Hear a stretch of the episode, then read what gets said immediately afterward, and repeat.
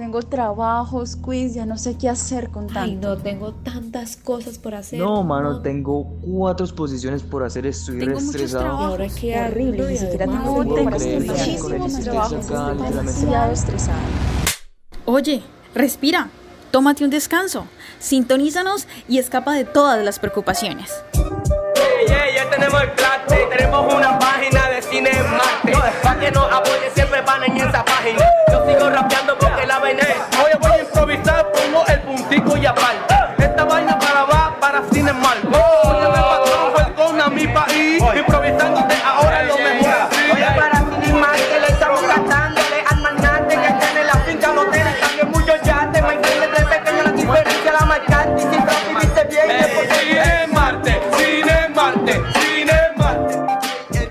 Saludamos a todos nuestros oyentes de Cine Martes, bienvenidos, estamos al aire en Cine Martes al aire, más voces, más historias. Bueno, saludos a mis compañeros, Andrea, Derek, ¿cómo están? ¿Cómo han estado? Cuenten.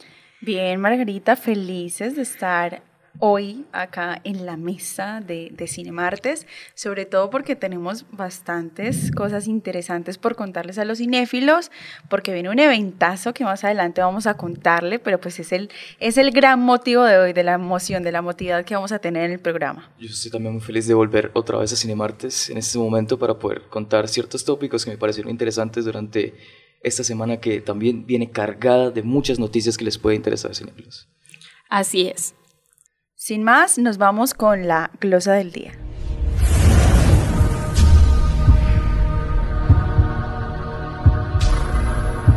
Comencemos con la banda del día.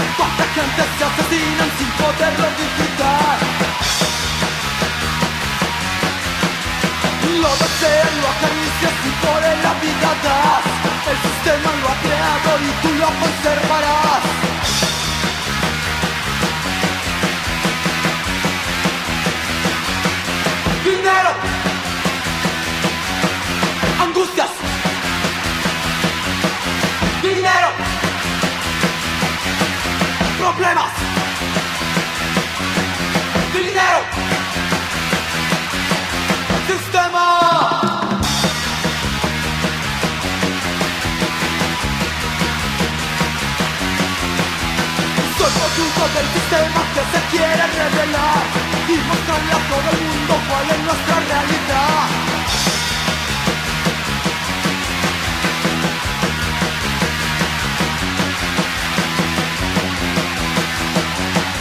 Dinero, angustias. Dinero, problemas, dinero,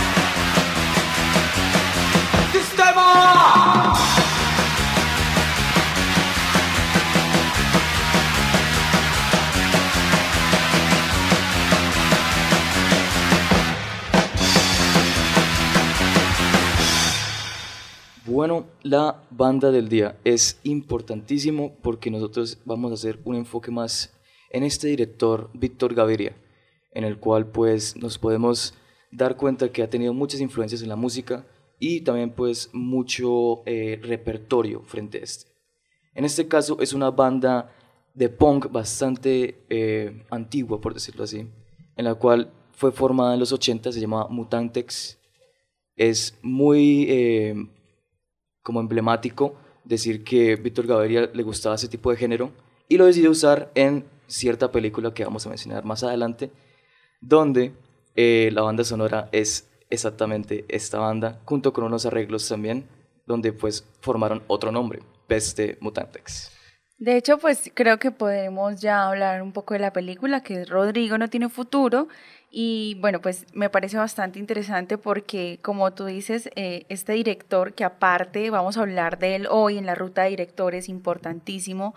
Es decir, que eh, él tenía como cierta pasión por este tipo de música y era como algo súper emblemático de sus películas y en esta específicamente, digamos, esta película nos permite ver un poco de esa pasión que él tiene por, por el punk. Entonces, sería interesante, Margarita, ¿tienes algo que contarnos sobre la película? Porque te la viste esta mañana.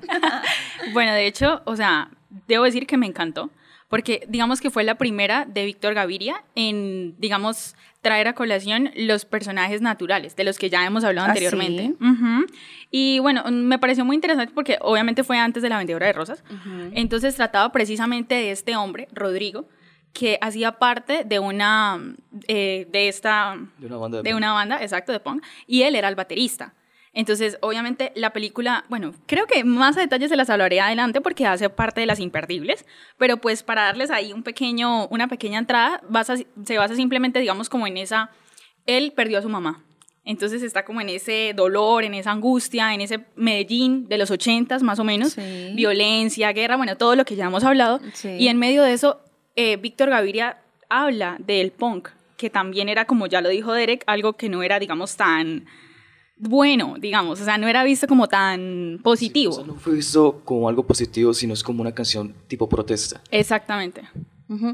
De hecho, bueno, a mí me, eh, ya que estamos en la banda del día, me parece chévere, interesante mencionar que, que en este caso yo siento que, que el director se fue mucho por esa ruta de Andrés Caicedo, que él solía relacionar mucho el rock, la salsa, con todo lo que escribía y en este caso pues lo vemos como en el cine, porque tenemos como un imaginario cultural de que la pobreza está relacionada, digamos, con este tipo de música más como, no sé, en este caso, en este siglo diríamos que las cumbias, en ese entonces, Las carrangas. tal vez Sí. diríamos otras cosas, pero acá está relacionando el punk con una vida llena de drogas, de pobreza.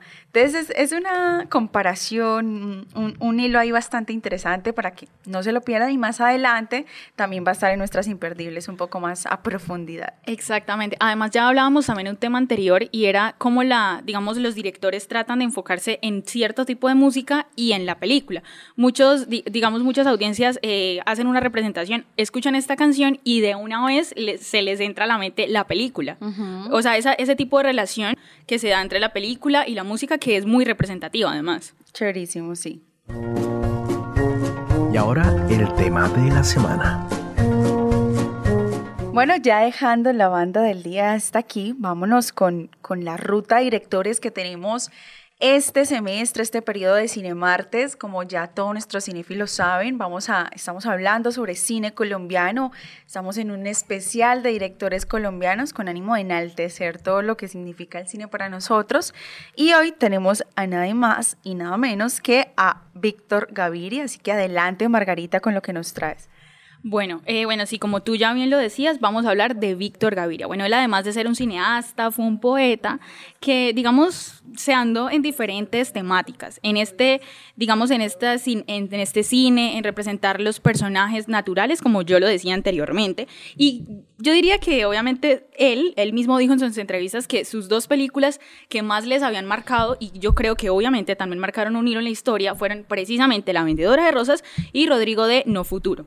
Entonces, obviamente, después de esto ganó en el eh, Festival de Cannes, ganó muchos reconocimientos que eh, no era, digamos, o sea, muchas personas no confiaban, digamos, porque no era totalmente bien visto que en una película personajes o, bueno, actores naturales, o sea, Sí. se supone que tenía que tener una carrera, una carrera, digamos, eh, una educación en el temas de cine, pero que llegara él y dijera, no, yo quiero personajes de la vida, del común, del diario vivir. Actores reales. Exacto, actores reales que hayan vivido ciertamente estas problemáticas. Yo creo que eso fue lo que él, digamos como ese paso que le dio al éxito, yo podría decirlo. Sí, de hecho, pues algo para mencionar de él es que aparte de ser un gran director, un artista, él estudió psicología y tuvo un, un honoris causa en comunicaciones de la Universidad de Antioquia y eso creo que está muy relacionado con la forma de percibir el cine. Y después de que él marca esta pauta de vamos a utilizar a- a- actores naturales, que si bien no fue el que se lo inventó, sí fue quien, quien dimos, hizo un gran movimiento y empezó con e- todo esto de actores naturales acá en Colombia. Claro, digamos que eso fue un antes y después del cine, porque digamos eso también hizo que él se involucrara mucho con estos actores que más adelante pues vimos que puede ser positivo tanto como negativo, tendríamos que, llegar ahí a analizar ese tema, pero sí o sí fue un antes y después del cine colombiano que marcó como muchas pautas y aparte de eso pues como que activó la creatividad de todos los directores en ese momento. Sí, además, ya, ya hablamos esto. Además, una cosa importante y es que en varios artículos he visto que a él lo de- denominan como el poeta de los excluidos. Entonces, eh, porque él decía precisamente eso, que él quería, digamos, a las personas eh, mostrar de, que estaban excluidas en esa sociedad, en este Medellín de los 80, como ya les dije, en las dos películas. Entonces, no sé qué tienes, Derek, por decir. Yo quería pues complementar aparte de lo que hace Víctor Gaviria y cómo es su ambición respecto a este, esta poesía de los excluidos como tal. Él hace este cine demasiado real, es un cine de realidad, en el cual se expande la experiencia de todas estas personas que han vivido eh, estos problemas, estos, estos eventos como tal, esas épocas, en las cuales pues puedo mencionar también que él tiene una obra ahorita pues eh, estipulada que es llevar este cine realidad a otros países, como es México. En México, él está llevando esta experiencia que tiene sobre este tipo de cine realidad y convirtiéndolo de pronto en estos barrios mexicanos en los cuales también se puede estar viviendo situaciones similares a lo que pasaba en Medellín en los 80 o en otras situaciones en las cuales se presenta pobreza o narcotráfico. Claro, Derek, eh, siento que la, la pauta que él hizo después de interpretar el cine de esa manera fue que generó mucha más realidad en el cine colombiano e hizo que creo que fue un riesgo que tomó y le salió muy bien porque nos dejó diferentes trabajos de su autoría que tuvo un reconocimiento internacional importante. Voy a mencionar unos de ellos para que ustedes no se pierdan esta oportunidad de conocer mucho más a Carlos Gaviria y sobre todo de ver los trabajos que hizo que han sido simplemente maravillosos. Uno de ellos fue un premio Hugo de Colcultura que se llamó Buscando Tréboles y al siguiente año se vuelve a presentar con La Lupa al Fin del Mundo, que fue entre 1979 hasta 1985 y realizó también uno sobre un mantel vacío ya para 1981. Después se presenta con El Vagón Rojo, Los Habitantes de la Noche, que tuvo un premio India Catalina y La Primavera sobre José Asunción Silva de 1983. Entonces esas son algunas, por no mencionar otras, que no se pueden perder y que definitivamente les hará conocer mucho más lo que es este director. Ahora, Andrea, sí, definitivamente muy importante resaltarlas. Otra cosa importante es que, digamos, él se vio, eh, digamos, influenciado por temas como el neoliberalismo eh, italiano, el psicoanálisis, no sé si ya lo Sí. mencionaste, y todos estos temas. Y yo recuerdo que en una entrevista él decía, bueno, contó una anécdota y es que cuando él era pequeño, pues con sus hermanos, si no estoy mal, ocho, eh, digamos que hacían como un cine tradicional. Improvisado, digámoslo así, y es que con su familia, en unas cintas, obviamente de la época, Exacto, sí. eh, hablaban y bueno, veían imágenes de su familia, de sus antepasados, de sus abuelos, de sus bisabuelos. Entonces él desde muy pequeño ya estaba adentrándose en eso del cine, en cómo por medio de una pantalla se podía representar una historia. Entonces su padre desde, desde, pues, desde esa época lo influenció y obviamente muchas otras personas en la universidad empezó a entrar a, a, eh, digamos, temas relacionados con el cine. Entonces desde siempre se vio influenciado y más con estos temas como ya lo nombré. Entonces por eso, digamos que de algún modo por eso es esa visión de él, de tomar ese riesgo, de, en este caso de los personajes, y decir, bueno, pero, o sea, ¿y si no lo tomamos, qué vamos a hacer? Yo diría que él tuvo ese pensamiento de decir, arriesguémonos porque qué tal que algo suceda. Y en este caso le salió bien como tú nombrabas. Exacto, yo creo que eso me hace recordar mucho una de sus grandes películas que fue eh, Mujer del Animal. Esa película fue rodada en uno de los barrios más humildes de Medellín y fue inspirada en una historia real. Se trata de Margarita, Gómez, quien de verdad sufrió ese maltrato que se vio en la película, que era por parte de su pareja, y menciona que el animal durante los 70 años 80 eh, bueno, digamos que es una analogía que él hace ahí con todos los personajes, pero bastante interesante cómo él percibe estas situaciones de la vida real, de la vida cotidiana y los vuelve una película. Entonces vemos que en la mayoría, la gran mayoría de sus películas son personas reales que, que vivieron situaciones reales. Exactamente, también pues puedo agregar que él tiene un libro denominado El pedadito que no duró nada. Es bastante interesante cómo pues Víctor Gaviria tiene este enfoque también a Medellín su tierra natal como tal. Y es focalizado literalmente en estas historias que nadie sabe sobre niños que son forzados a, a presentarse en, la, sin el narcotráfico, en las drogas. Delincuencia, en, además. La delincuencia también. Y cómo pues eso lo inspira también a él, porque esas historias son las que muchas personas dejan pasar. Pero Víctor Caviria lo que hace es darles una pantalla plana, literalmente, a todo eso que se puede presentar.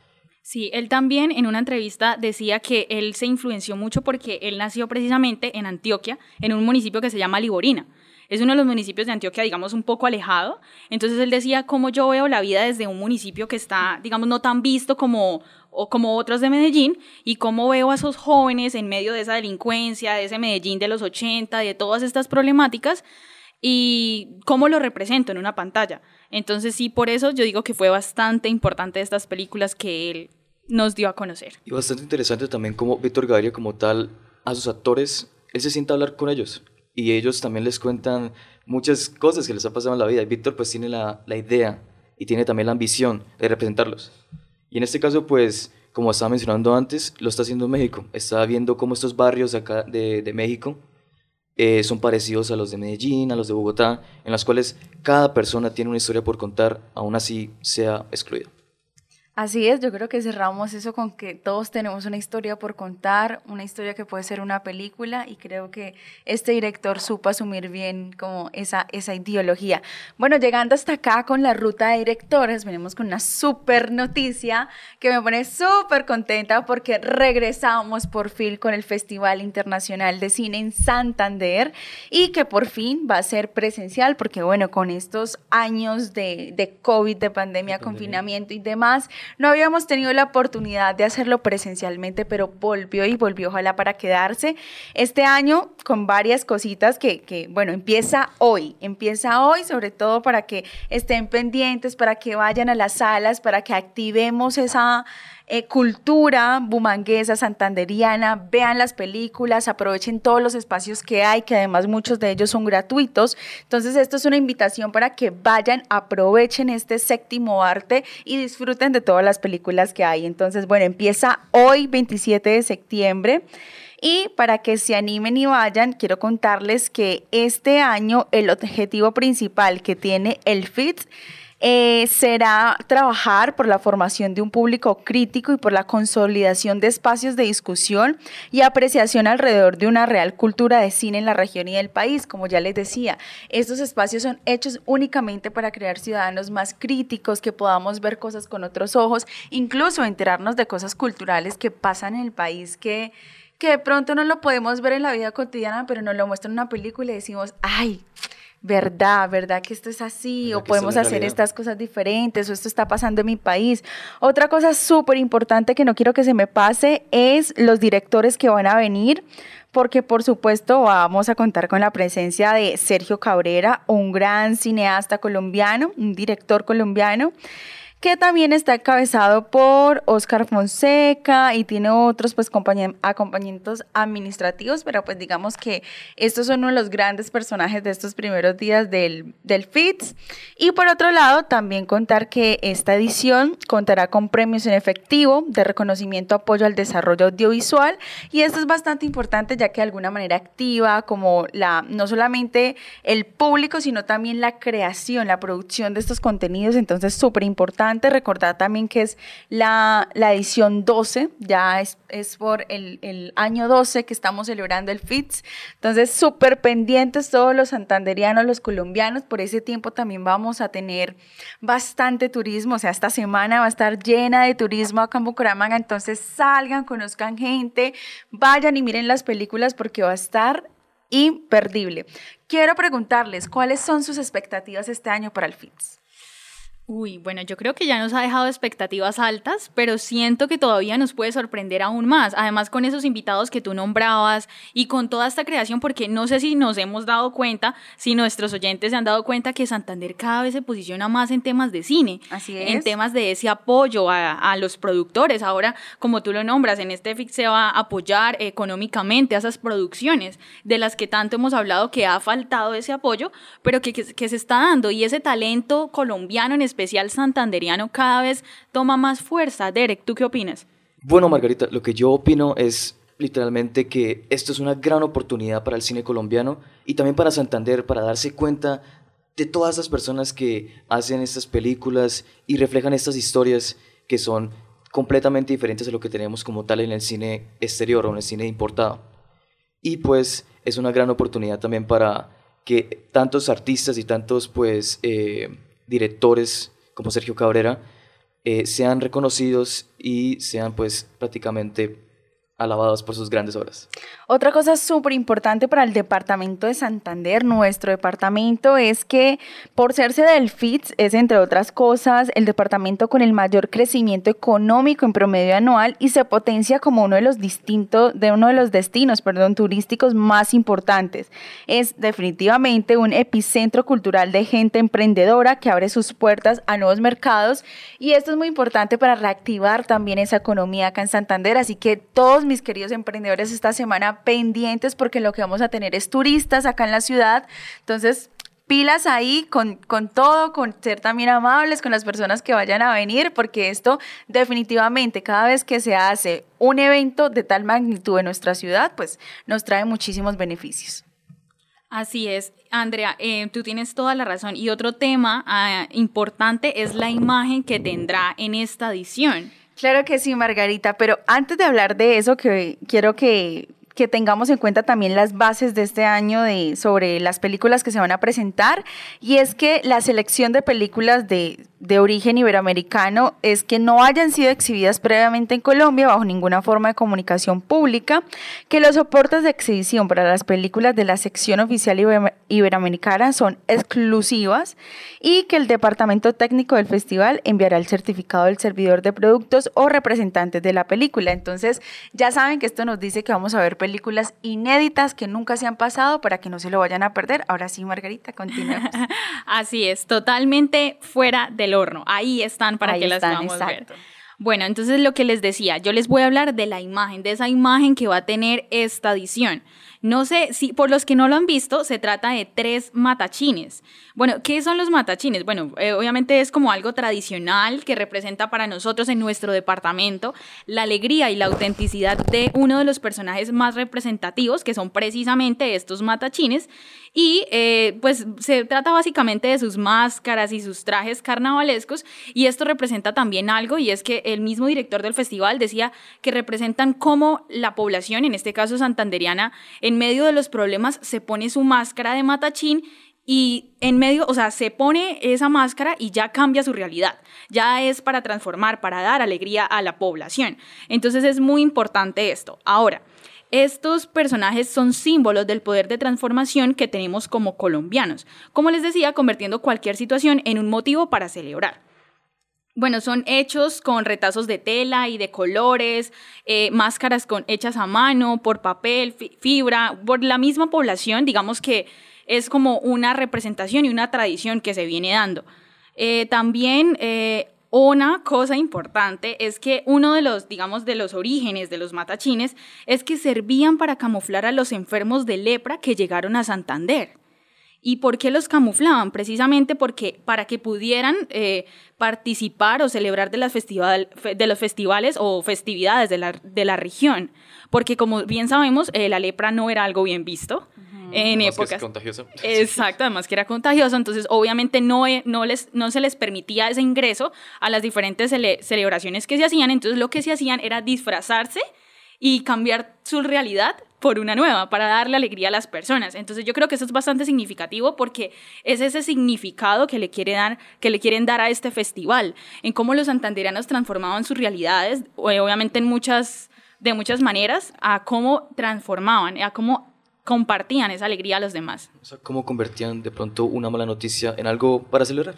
Algo súper chévere de, de esta edición, de, de esa parte visual, es que los matachines, si bien representan mucho de nuestra cultura santanderiana, también intentaron eh, meterlos ahí más o menos con el cine, colocándole gafas eh, de 3D, las Sí. crispetas, y esto como tributo pues a uno de los artes más antiguos del mundo, que es el séptimo arte, y se ve bastante interesante. La verdad es que nuestros cinéfilos que nos están escuchando van a ir en este mismo momento a googlear esa, esa imagen del FITSI este año que está buenísima, siento que nos representa mucho como santanderianos, y también quiero citar algo muy importante que dijo todo el departamento del FITS, que es que esto, como le decía Margarita, es una representación como de transformación de muchas realidades. Entonces, el FITS dice, convirtiendo esto como a cualquier situación en un motivo para celebrar, así como lo hace el séptimo arte, llevando a todos los espectadores a vivir a través del cine un, sin- sinnúmero de historias reales o de ficción. Eh, totalmente, Andrea, eso es muy importante. Además, ¿qué significan estos tres matachines? Porque podríamos decir que simplemente son personajes, pero no, cada uno tiene su significado. Uno hace referencia a los diferentes personajes que están presentes en el cine. Otro es una mujer santanderiana, hace representación y por eso está con una sonrisa. De hecho, eso ya dice mucho. Y al final simboliza la alegría de la cultura santanderiana. Entonces, yo diría que claramente nos podemos ver muy representados. Además, tiene mucho color, incluso se incluyen los colores de la bandera. Eh, y bueno, nada, yo siento que simplemente nos podemos sentir muy identificados porque tiene toda esa alegría que los santanderianos siempre nos, por, la cual nos caracterizamos, además. Buenísimo, Margarita. Además de todo esto, decir que aunque esta edición eh, se va a hablar grandemente de, de este cine independiente colombiano, también, digamos, tenemos que decir que van a haber películas de todo el mundo, talleres, conversatorios, el tradicional semillero de cineastas que cumple con, con una misión social que es llevar niños, adultos mayores y personas con discapacidad y muchas sorpresas que se irán comunicando a través de esta semana, pero esto está imperdible, tiene un sentido social bastante chévere para todos nuestros cinéfilos, lo que les gusta bastante, digamos, este tipo de espacios y los que no se han dado la oportunidad, desen esa oportunidad. Esto es una señal para que vayan a, a disfrutar de la cultura y sobre todo, pues que chismoseen ahí un rato y apoyen los emprendimientos y el arte santanderiano. Claro, esto es un espacio precisamente abierto al público para que nosotros como audiencia nos nutramos de todo ese conocimiento, de todo lo grande que tiene el cine, entonces sin duda alguna no se lo pueden perder. Acuérdense que empieza hoy mismo además, ¿no? Hoy mismo, Hoy sí. empieza. Y eso que hablas, Margarita, sobre la imagen oficial, también es importante mencionar que estuvo a cargo de Felipe Osorio, un, que es oriundo de Caña, de Ocaña, perdón, eh, de Norte de Santander. Entonces, un aplauso para él que hizo un magnífico trabajo. Claro que sí. Bueno, Margarita, antes de cerrar el tema por completo, vamos a hablar un poco del día de la inauguración y es que es hoy. Hoy arranca y a las 6 de la tarde vamos a tener la oportunidad de ver la película inaugural que es Los Reyes del Mundo de Laura Mora, lo cual se, que se va a proyectar en el Teatro Santander. Entonces, para que nuestros oyentes estén muy pendientes y vayan y no se pierdan esto tan espectacular, que es una película que ya se está hablando mucho sobre ella y Laura Mora, pues es una artista bastante reconocida en el país, pero antes de eso vamos a hablar un poco de la película para ahorita hablar de la directora, así que adelante Margarita. Claro, Andrea, además, o sea, como tú lo mencionas, Laura Mora, un referente, sin Sí. duda alguna. Entonces, precisamente esta película es, la va a ser la inaugural, porque después de su éxito en los festivales como el Festival Internacional de Cine de San Sebastián, el Festival Beatriz de América Latina, el Festival Internacional de Cine de Toronto y bueno, más, todo ese recorrido obviamente tendrá su premier nacional en nuestra ciudad hoy, precisamente como ya lo dijimos. Eh, esto con un- su única proyección en el Teatro Santander. Es coproducida esta película por Mare Films, Eric Productions y bueno, demás, además también Caracol Televisión y Dago García, que no puede faltar en las películas Así colombianas. Ajá. Y bueno, voy a citar específicamente algo que dijo el FIX, y es que el FIX tiene el privilegio de abrir el telón y retornar a, a la presencialidad con una de las películas más esperadas, Los Reyes del Mundo de Laura Mora. Es sin duda una película que nos ayudará a continuar con esta celebración en torno a la cultura y a la formación de públicos, y ante todo a seguir exaltando el cine colombiano. Esta película, hecha en su mayoría por mujeres, cosa que además es importante, es reflejo de la labor social que tiene su directora Laura Mora junto a, otros productores para fortalecer y, visibilizar las historias de la juventud del país, que precisamente también fue lo que hizo Víctor Gaviria en su tiempo, bueno, además que también sigue haciendo. Esta historia, se- esta historia alinea con procesos liderados por el festival, como el Cimellero de Cineastas, que busca precisamente llevar a niños y niñas de toda la región a las salas de cine, para que disfruten del séptimo arte, esto lo asegura el FIX. Entonces yo creo que aquí ya nos dicen muchas cosas importantes. Sí. Bueno, eh, ya más centrándonos a la película, eh, Los Reyes del Mundo es una película sobre la desobediencia, la amistad y la dignidad que existe en el margen y la resistencia. Un cuento que transita entre la realidad y el delirio. Un viaje a través del paisaje en busca de la tierra prometida. Un viaje hacia la nada donde pasa de todo. Es básicamente un tema en donde eh, unos jóvenes buscan, eh, precisamente por eso se llama los reyes del mundo, como ser esos reyes que quieren eh, apropiarse.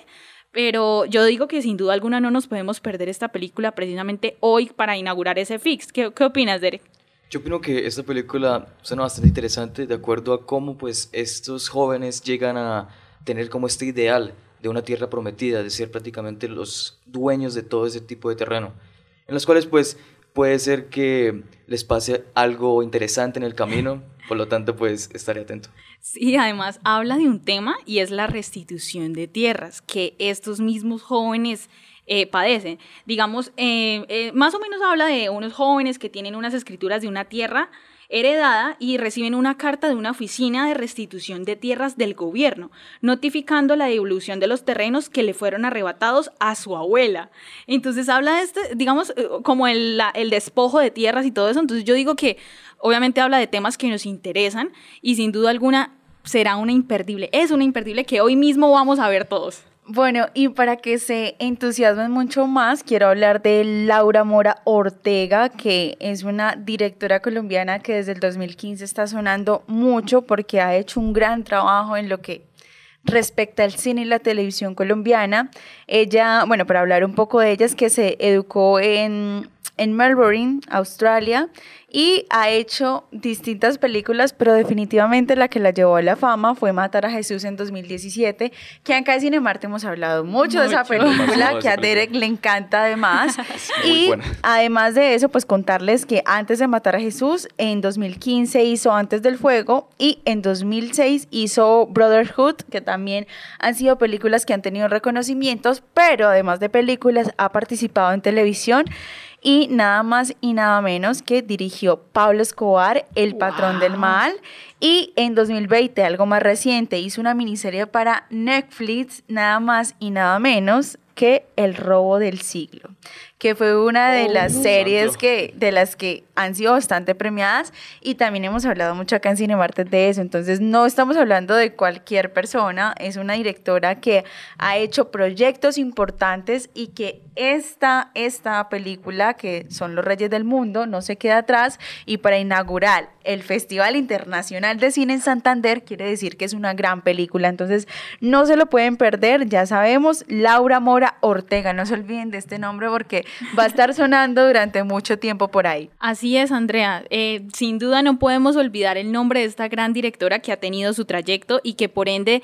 se ganó, digamos, ese honor de que su película fuera la inaugural de este festival. Ya sabemos todos súper invitados al festival de hoy. Nosotros también estaremos allá con ustedes súper pendientes. No olviden seguirnos en nuestras redes sociales como arroba cinemartesupv, en Facebook como cinemartesupv, en iTunes como cinemartes al aire, en Spotify, Anchor y todas nuestras plataformas que estamos muy conectados con ustedes. Bueno, ya con esta súper invitación vamos a las imperdibles. Y estas son las imperdibles. Bueno, voy a empezar yo con una película que me encantó. Es una película colombiana, por supuesto, porque ya saben que voy a reiterar, este eh, periodo de Cinemartes vamos a hablar de cine colombiano. Entonces traemos a Chocó, es una película que me gusta mucho, que se trata sobre una mujer afrocolombiana de 27 años que lleva pues en su, en su espalda la carga de una familia con dos hijos y un esposo que es músico. En la mañana busca oro en el río San Juan y por las tardes lava ropa de otras familias. Entonces creo que es una película que no está muy alejada de la realidad, que seguramente es el diario vivir de muchas familias colombianas, sobre todo en los sectores que están excluidos del centro, o sea, estamos hablando de estas periferias del, del país. Para nadie es un secreto que el Chocó es uno de los departamentos más excluidos, que menos se tiene en cuenta. Entonces, resulta siendo una historia hermosa que habla sobre una familia tradicional colombiana de estas, de estas zonas periféricas y me gusta mucho porque es una, es una película que está llena de mucho color, de mucha música. Eh, los actores son excepcionales. Vemos que, que en el reparto está eh, Karen Ginestrosa, que es una chocuana que está dando mucho de qué hablar en este momento.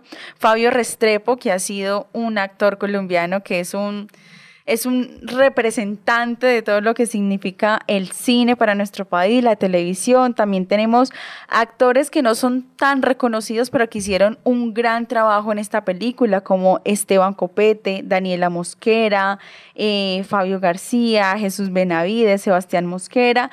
Hay bastantes, bastantes talentos que no habíamos conocido, pero que con esta película definitivamente los lanzaron a su estrellato. Y para hablar un poco más de la película Chocó, y que, bueno, antes de, dar estos datos, yo quiero que ustedes me digan, ¿qué piensan de este tipo de películas? Bueno, pues para mí yo creo que es muy importante porque nuevamente hablamos de ese rol, eh, ahí está representando una mujer, además afro, y todo esto de, de, Chocó y todo eso. Entonces yo digo que para mí es un tema bastante de interés el cómo se muestra el, ese rol dentro de la sociedad. No sé, Derek, ¿tú qué opinas? Pues Margarita, por lo general, eh, a mí me parece muy interesante cómo es la representación del Chocó, porque el Chocó no es tan representado en la media o incluso pues en películas.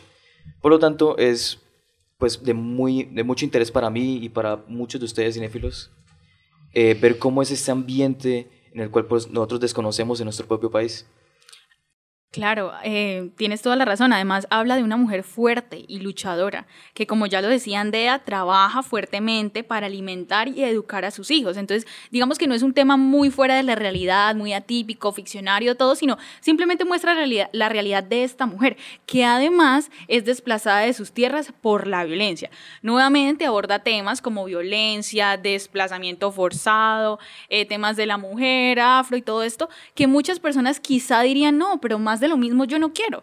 Pero de pronto aquí, no sé si tú me corrijas, Andrea, habla de desde otro modo, o sea, sí, habla de la realidad de esta mujer, pero ¿qué otra cosa nueva o Claro, Margarita, de hecho sí tiene un componente novedoso y es que, bueno, primero recordar que la película fue estrenada en 2012, en agosto del 2012, o sea, ya hace 10 años y por ese momento todavía se mostraban mucho las películas, eh, digamos, la, la realidad de una historia, pero por medio de la figura del padre, del hombre, digamos, y siendo un poco, siguiendo esa cultura como un poco machista, pero esta vez fue, fue representada por medio de una mujer, entonces podríamos decir que esta película ayuda a reflexionar sobre la problemática de las mujeres afrocolombianas y en general sobre la vida en una de las regiones más pobres del país.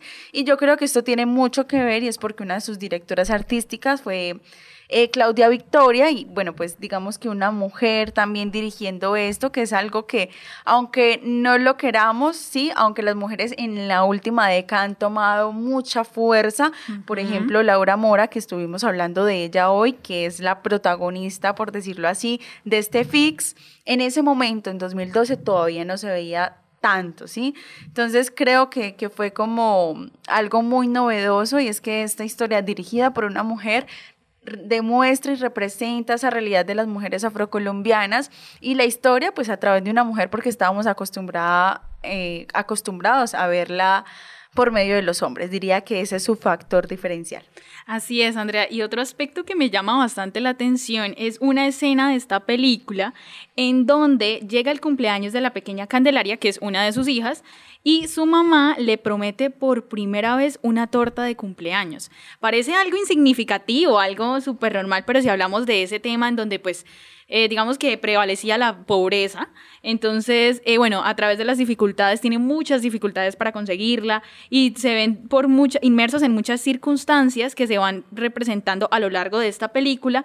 Esto desencadenará una serie de consecuencias inesperadas, las cuales conducirán a Chocó y a sus hijos hacia destinos inciertos. Yo creo que esto ya nos deja bastante sí, interés. para verlas. Bueno, entonces para que se animen a verla, quiero contarles que está en RTBC Play. Y, gratis. Y gratis. Lo que siempre hemos dicho. Y aprovecho pues para hacer una, una, una pequeña publicidad de RTBC Play porque de verdad que pueden encontrar documentales magníficos y gratis. Y gratis. Películas, todo. Sí, varias, hay varios, varias cosas por ver ahí. Entonces, adelante con el tráiler. Mamá, ¿cuándo es día de Toto verdadera? Si te portas bien hoy en la escuela, te traigo una torta de verdad.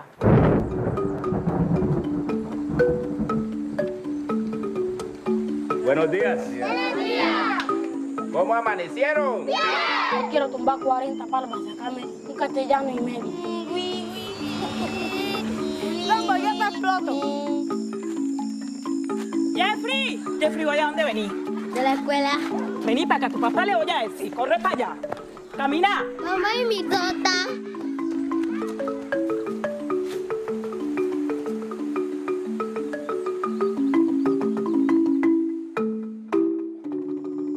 Mamá, ¿de qué sabor es? ¿Qué? Pues la torta. Vale 25 mil pesos. ¿Y de qué tamaño? ¿De qué tamaño crees que sea? Muy grande. ¿Y la verde? Lo mismo. Cristo.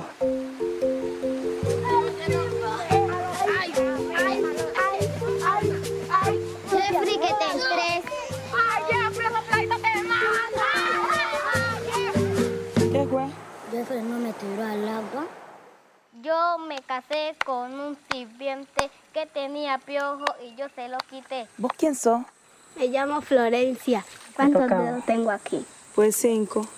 No son seis. Mamá dice que es por el mercurio. Hazme un favorcito, llame ahí al pueblo un momentico. No, señora, no la puedo llevar. Si yo le digo a las 7 de la madrugada, es a las 7 de la madrugada.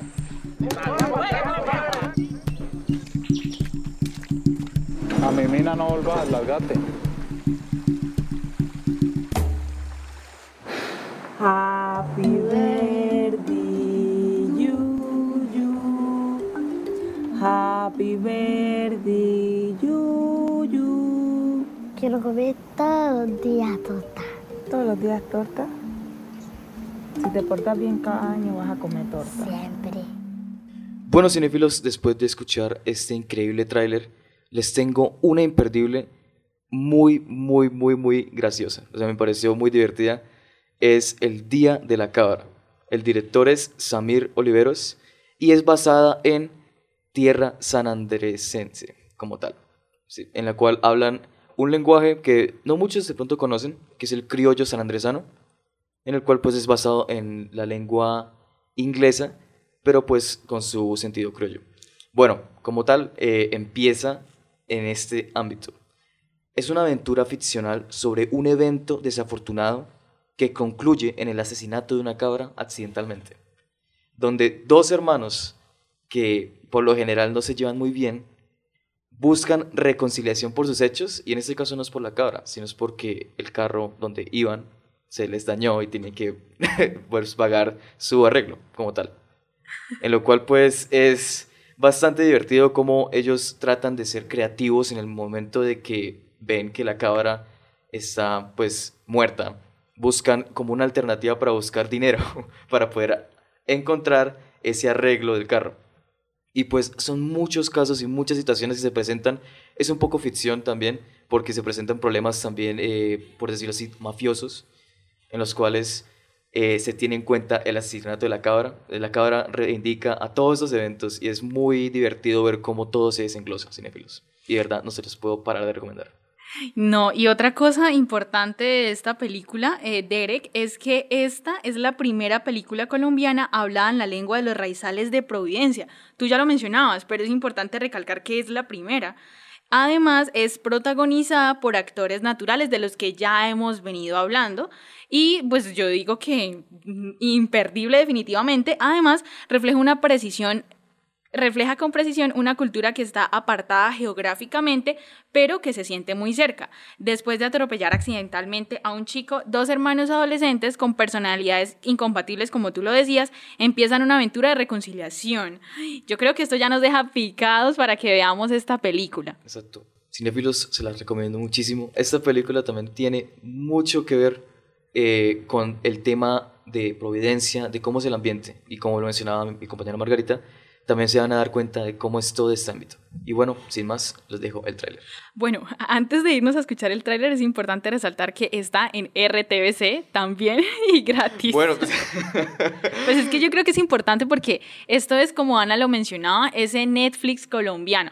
Porque, o sea, yo también he estado en muchas plataformas, pero yo digo que ninguna tiene la calidad que tiene RTBC. O sea, cinéfilos, si ustedes no han tenido la oportunidad de verse una película en RTBC, esto no es pagado, pero sí, o sea, yo digo que no podemos parar de hacerle eh, ese homenaje a RTBC porque, exacto, esa publicidad, porque no solo es la calidad, sino además obviamente no presenta eh, problemas, no se, no se traba como otras, entonces yo creo que... No tiene anuncios también. No tiene anuncios, además. Ajá. Entren a RTBC Play. Y yo, pues, por lo general, El Día de la Cabra y muchas otras películas que hemos mencionado acá, las pueden encontrar ahí. Es sin anuncios, es gratis, de verdad, pues es una buena, buena, buena, buena oportunidad para pues entrar a RTS. Sin más, vamos a escuchar el tráiler.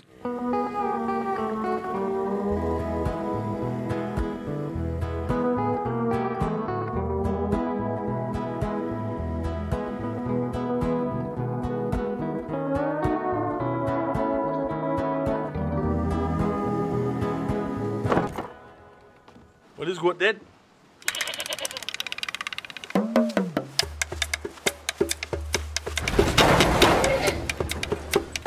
Corn, what we going to do? What we going to do? We going to fix this. How we going to fix it? Girl, we not got no money. You all better have something good for me today. We have. 110.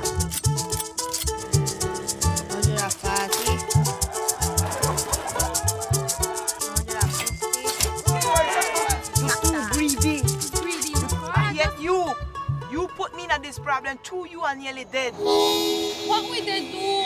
I'm dead and I want to go home.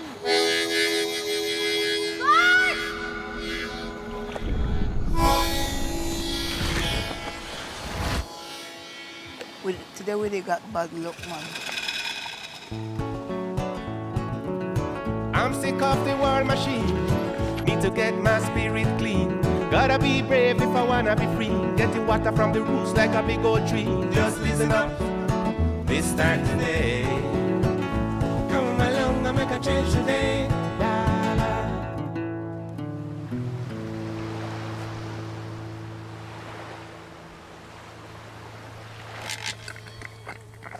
Después de escuchar este maravilloso tráiler de la película, ahora vamos a hablar de Rodrigo de No Futuro. Yo creo que ya en este programa ya la hablamos un poco, pero hay que profundizar un poquito más en el tema. Y es que precisamente esta es una película de nuestro director, Víctor Gaviria, y habla, bueno, yo me la vi hace poco, debo admitirlo, pero quedé encantada porque habla precisamente, bueno, desde estos eh, personajes o actores naturales, habla de la vida de un hombre, Rodrigo, de un hombre joven, cómo está viviendo esa, digamos, soledad o esos sentimientos negativos, tristes, porque su mamá ha muerto. Entonces, él cómo está pasando en ese Medellín de los 80, como ya lo nombrábamos, está pasando ese luto.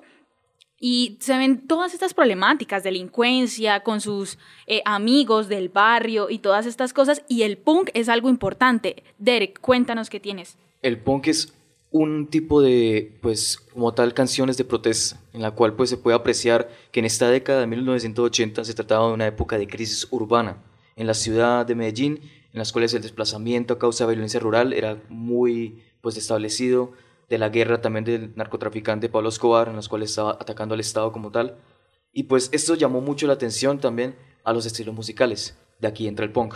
El punk siendo esa protesta, ese como grito hacia la misma comunidad de que se pues prácticamente se rebelara así contra la pobreza, contra todo lo que los eh, por decirlo así, los atosigaba, ¿sí? los, los ponía eh, como menor de lo que eran como tal.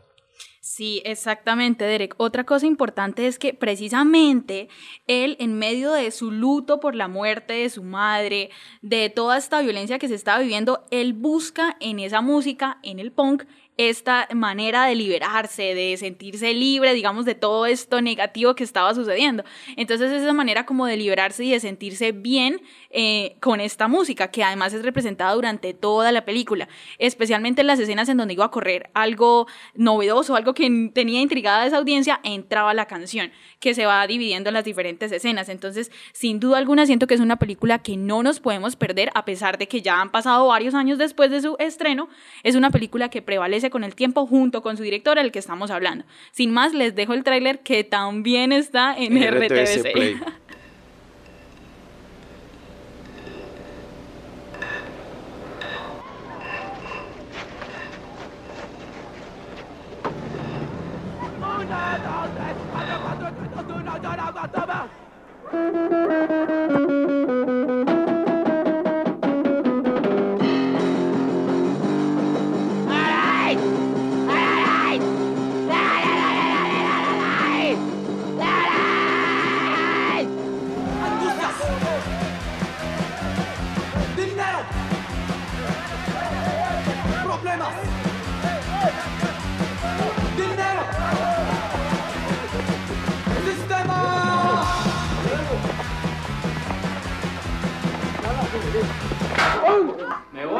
Ay, María, si esta casa es mía y es de todos, me Esta decía casa es del que trabaja, del que trabaja, del que trabaja. Todo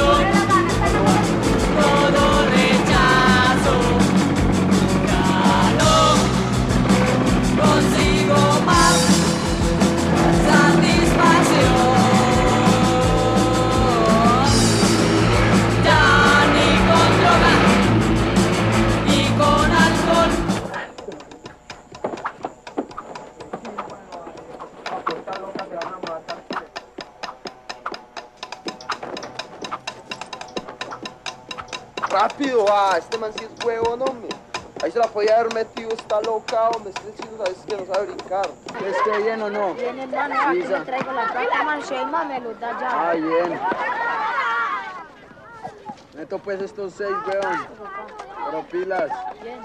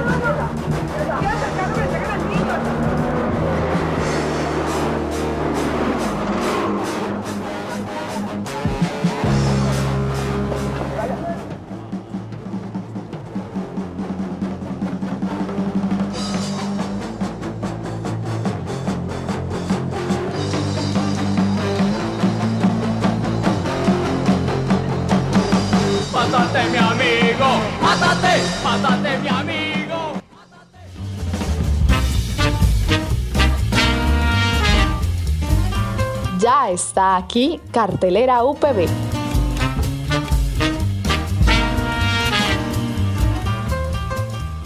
Bueno, cinéfilos, terminando ya la sección de imperdibles, tenemos, y recuerden, pues, la cartelera UPB, en la cual tenemos la película para el Cineclub La Estrategia del Caracol.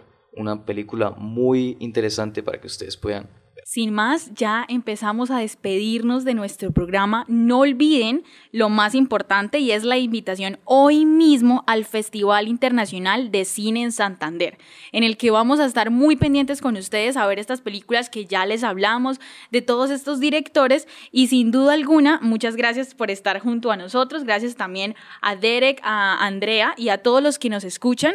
Y no olviden seguirnos en todas nuestras redes sociales, en Instagram como Cinemartes UPB, en Facebook como Cinemartes UPB, en iTunes como Cinemartes al aire, Spotify, Anchor y en todas nuestras plataformas que ahí estamos con ustedes. Bueno, cinéfilos, recuerden que tu vida es una película. No, te, dejes quitar, el protagónico. ya tenemos el plate, tenemos una página Cine Marte. Para que nos apoye siempre van en esa página. Yo sigo rapeando porque la vaina Oye, voy a improvisar, pongo el puntico y aparte. Esta vaina para va para Cine Mal. Oye, me patrón, con a mi país.